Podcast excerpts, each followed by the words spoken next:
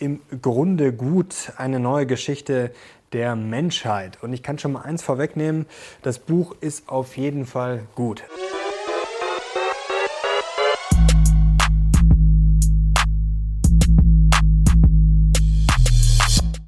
Servus Leute und herzlich willkommen in einer neuen Podcast-Folge der Mission Money. Wir wollen uns heute mal nicht der Börse widmen, sondern ein Special, wie das schon angekündigt war gestern im Video in Mission 5. Dem Buch wollen wir uns widmen von Rüdger Bregmann, das heißt im Grunde gut, eine neue Geschichte der Menschheit. Und ich kann schon mal eins vorwegnehmen, das Buch ist auf jeden Fall gut. Also ich kann es euch nur ans Herz legen. Ich habe es gelesen und ich kann sagen, es ist sehr, sehr gut. Vor allem ist es mal ein sehr schöner anderer Blick. Man kann es eigentlich ganz gut verkürzt zusammenfassen, um was es in diesem Buch geht. Rüdger Bregmann stellt einfach die These auf den Prüfstand, ob der Mensch wirklich so schlecht ist, wie er oftmals dargestellt wird. Zum Beispiel natürlich in den Medien. Wir sehen immer sehr viele negative Schlagzeilen und natürlich wird sehr gerne berichtet über reißerische Sachen, über Mörder, über Diktatoren, über was auch immer, über wenn die Leute im Lockdown ausrasten. Also es wird natürlich sehr viel Negatives publiziert und wir haben sehr viel Negatives um uns herum. Und da ist natürlich die Frage, sind wir Menschen wirklich so schlecht oder sind wir im Grunde gut? Und da kann man auch durchaus einiges für die Börse, für Motivation und Erfolg mitnehmen, denn das Buch ist sehr breit gefächert. Also da kommt wirklich sehr viel vor. Geschichte kommt vor, da kommen wir gleich noch dazu. Aber jetzt will ich mit was anderem anfangen, was auch im YouTube-Video gestern noch nicht angesprochen wurde. Da habe ich es sehr verkürzt dargestellt. Ähm, fangen wir einfach mal an mit dem Thema Motivation, denn das soll ja auf unserem Kanal auch nicht zu kurz kommen. Und ähm, das arbeitet Brickmann auch sehr gut auf, ein bisschen weiter hinten. Das ist ein sehr schönes Thema. Äh, ja, wie gut sind wir eigentlich? Wie motiviert sind wir? Und da stellt Brickmann auch äh, auf den Prüfstand, ob wir immer Geld brauchen. Also ich würde sagen, Geld ist natürlich ein sehr wichtiger Bestandteil.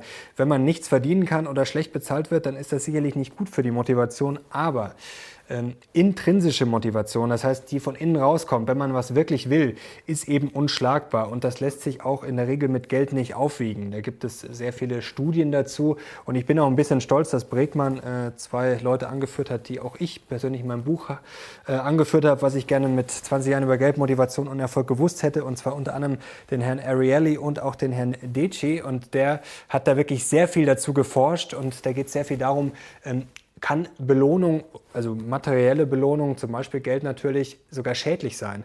Und da habe ich auch ein Kapitel in meinem Buch darüber geschrieben, dass Geld tatsächlich schädlich sein kann. Da wurden sehr viele Tests durchgeführt und Bregmann führt das sehr schön an dass eigentlich da sich die Kapitalisten und die Kommunisten tatsächlich ein bisschen ähnlich sind, weil die beide davon ausgehen, dass sich der Mensch nicht selber motivieren kann. Und natürlich ist die Herangehensweise dann sehr unterschiedlich. Also der Kapitalist setzt auf Belohnung sozusagen, also nach dem Motto, ja, Geld und Status und das ist immer gut und das motiviert. Das ist sicherlich auch richtig, aber es ist eben nicht alles. Und der Kommunist, der hat dann noch eine andere Herangehensweise, der setzt nicht auf Belohnung, sondern eher auf Bestrafung. Also das ist dann sozusagen das äh, wahrscheinlich Schlimmste, was man machen kann. Und das führt eben Bregmann sehr gut aus in diesem äh, Buch, diese intrinsische Motivation, wie wichtig das ist und wie man das auch fördern kann. Er führt dann auch das Thema Schule an, das fand ich sehr spannend. Ähm, auch Unternehmer, die einen ganz anderen Ansatz haben, die jetzt nicht so auf dieses Hauruck motivieren gehen, sondern eher auf den Ansatz, ähm, ja, wie schaffe ich es denn, dass sich Leute selber motivieren? Also ich stehe jetzt nicht jeden Tag bei dem im Büro und sage, sie kriegen mehr Geld und sie müssen das machen, sondern dass sich Teams selber organisieren, selber motivieren und wirklich sehr viele Freiheiten haben. Und äh, zumindest was er da anführt, funktioniert das sehr gut. Und auch das Thema Schule, Bildung, da stellt er sehr schön raus, wie wichtig eigentlich dieser Spieltrieb ist, dass Kinder viel zu früh eigentlich in dieses System gepresst werden wirklich da reingepresst werden äh, nach dem Motto, ja, du musst jetzt das und das lernen, du musst fürs System funktionieren und dass eigentlich Kreativität, Spielen und dieses Lernen, dass man wirklich das lernt, was einen interessiert und vielleicht auch so, wie man es lernt, dass das viel zu kurz kommt. Und er führt hier auch ein schönes Beispiel an, zum Beispiel auf Seite 323 auch eine Studie, dass tatsächlich äh, 25 Prozent äh, der Arbeitnehmer Zweifel haben am Nutzen der eigenen Arbeit. Und das ist natürlich sehr, sehr bitter und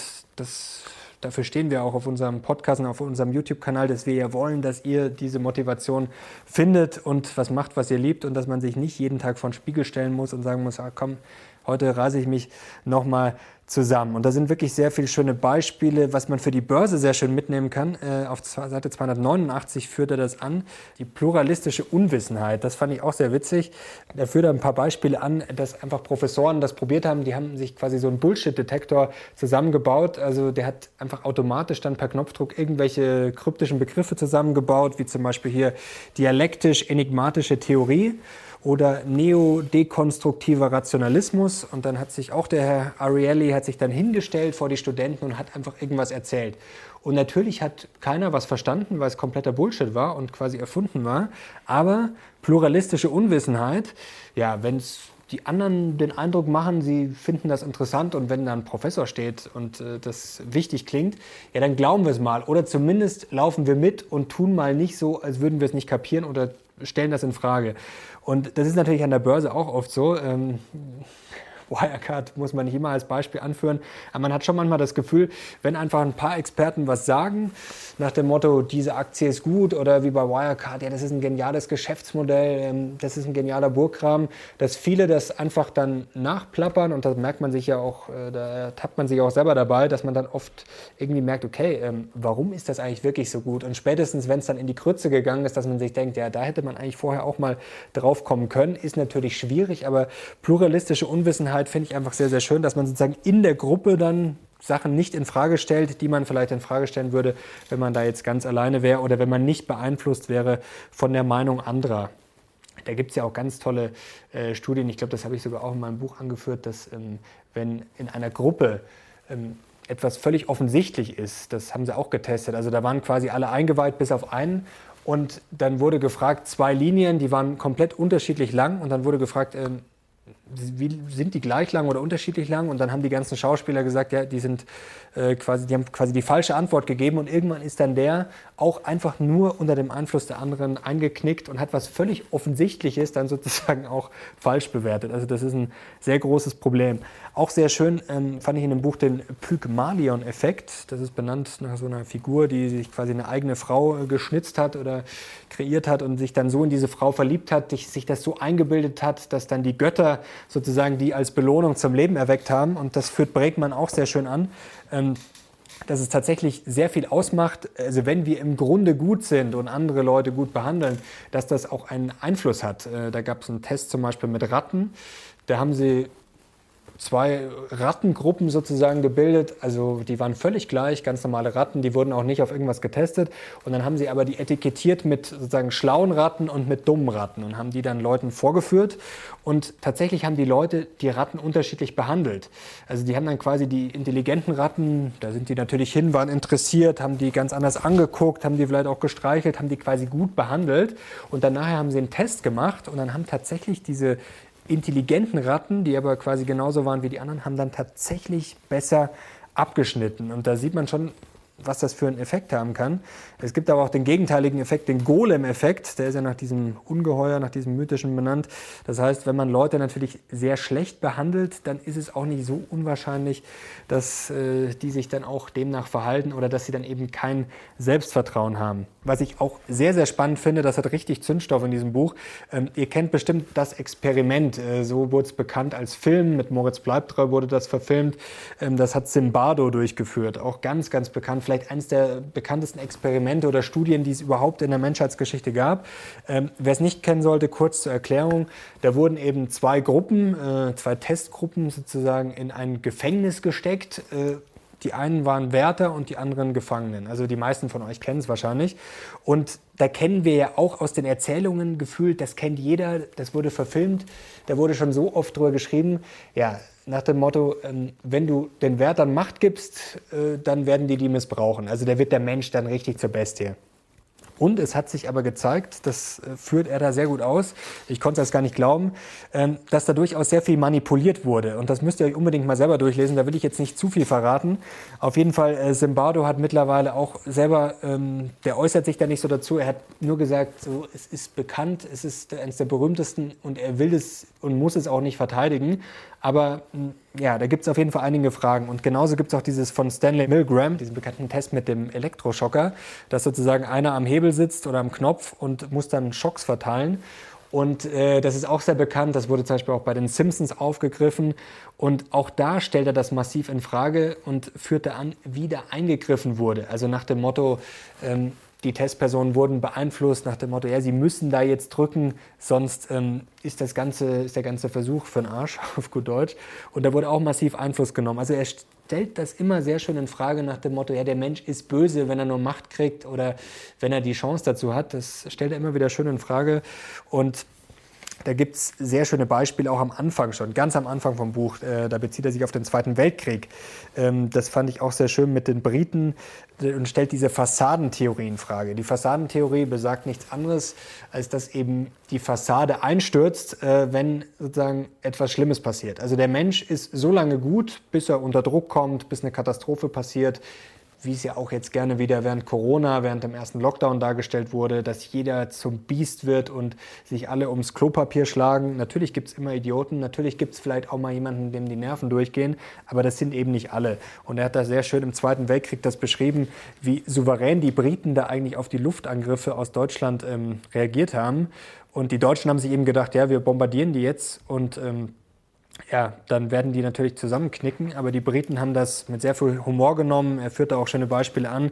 Äh, die haben dann, wenn Geschäfte eingeschlagen waren, die Scheiben, dann haben die Briten da eben Schilder hingehängt, wie zum Beispiel uh, more open uh, than usual, also weiter geöffnet als sonst. Also die haben das wirklich so richtig mit diesem schwarzen britischen Humor genommen. Und ähm, die Nazis haben dann auch festgestellt, ähm, kein Beweis für eine Schwächung der Moral. Also das zeigt, dass Menschen mit Katastrophen durchaus rational und vernünftig umgehen können.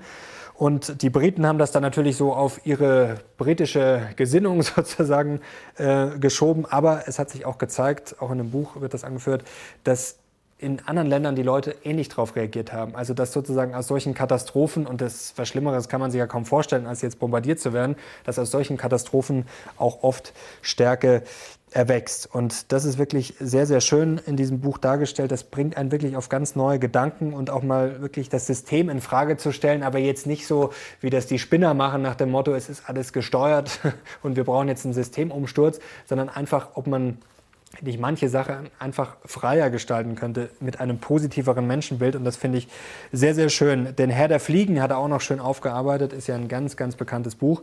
Das wurde, glaube ich, auch schon mal bei den Simpsons aufgegriffen. Da geht es ja darum, dass sozusagen Kinder, Jugendliche auf einer Insel stranden und dann bricht natürlich auch Sodom und Gomorra los. Dann hauen sich die gegenseitig auf die Mütze und gehen sich an die Gurgel, so wie man es eben kennt. Und er hat das sehr schön dargestellt mit einem echten Beispiel. Er hat quasi zwei echte Menschen oder mehrere echte Menschen gefunden, denen was Ähnliches passiert ist und die haben sich nicht die Köpfe eingeschlagen. Nee, die sind quasi beste Freunde geworden oder Freunde geworden. Und die hat er, das hat er wirklich toll recherchiert, die hat er sogar aufgesucht und hat sogar zwei Bilder von den Herren drin. Also das ist wirklich ganz, ganz toll. Wirklich bewegende Geschichten. Und zum Ende will ich euch noch einen Gedanken mitgeben. Das fand ich auch sehr, sehr schön dargestellt. Und das bringt es eigentlich auf den Punkt, dass wir Menschen nicht böse sind. Denn er hat sich da auch wieder auf den Zweiten Weltkrieg bezogen und damals galten die Deutschen ja als nicht gerade ganz sympathisch und wirklich als zäh und wirklich als Monster quasi schon nach dem Motto, ja, die haben so eine brutale Kampfmoral und die haben so eine äh, Ideologie für den Führer und äh, sind eben die harten Nazis, die walzen alles nieder. Was steckt da dahinter? Warum sind die so brutal und so diszipliniert und was ist das? Und eigentlich hat man dann rausgefunden, dass es weder Ideologie war, noch dass sie deutsch sind oder was weiß ich, sondern dass es einfach die Kameradschaft war. Also die haben füreinander gekämpft, also nicht für den Führer oder sonst was, sondern quasi für den Kameraden und so ist das quasi überall. Also sie sind einfach Menschen und klar, man kennt sich, man ist dann vielleicht mit manchen befreundet und er hat das auch ausgearbeitet, dass tatsächlich im Krieg nicht so viele Leute sterben, wenn man sich jetzt quasi gegenseitig in die Augen blickt, sondern dass es eben sehr oft passiert, dass irgendjemand auf den Knopf drückt, dass irgendjemand was aus dem Flieger runterwirft. Heute sind es eher die Drohnenkriege sozusagen. Ähm, dass wirklich der Mensch nicht so böse ist, wie er gerne dargestellt wird und dass viele Soldaten im Krieg überhaupt nicht schießen. Also das ist auch so eine faszinierende Beobachtung, was er da dargestellt hat, dass wirklich die meisten Soldaten ja, nicht schießen wollen und auch dann gar nicht schießen können, wenn es soweit ist. Und das zeigt ja auch in gewisser Weise, dass die meisten Menschen nicht so schlecht sind, wie sie gerne dargestellt werden. Und abschließend kann man sagen, wirklich ein sehr, sehr gutes Buch, sind sehr viele Gedanken drin. Mir gefällt es auch gut, dass es sehr viele Blickwinkel sind, wie gesagt, vom Krieg bis zum Unternehmer, bis zum Thema Schule und Bildung und auch Motivation. Das hat mir natürlich am besten gefallen als Motivationsfanatiker. Es interessiert mich natürlich sehr und auch mit sehr vielen Studien, das finde ich auch mal sehr gut, sehr viele Belege. Und wie gesagt, der Hammer, dass er da diese zwei bekannten Experimente da ja, so mal unter die Lupe genommen hat. Also man darf dann auch, wie gesagt, nicht jede Studie überschätzen, denn man weiß ja auch nie, was da die Intention war und wie es da genau zuging. Also Leute, ich hoffe, euch hat diese Podcast-Folge gefallen und ich hoffe, ihr wollt mehr Bücher vorgestellt bekommen. Natürlich stelle ich dann nur Bücher vor, die ich auch grundsätzlich gut finde. Und jetzt freue ich mich auf euer Feedback und wünsche euch noch ein schönes Wochenende. Ciao, bis zum nächsten Mal. Wir sind jetzt raus. Macht's gut.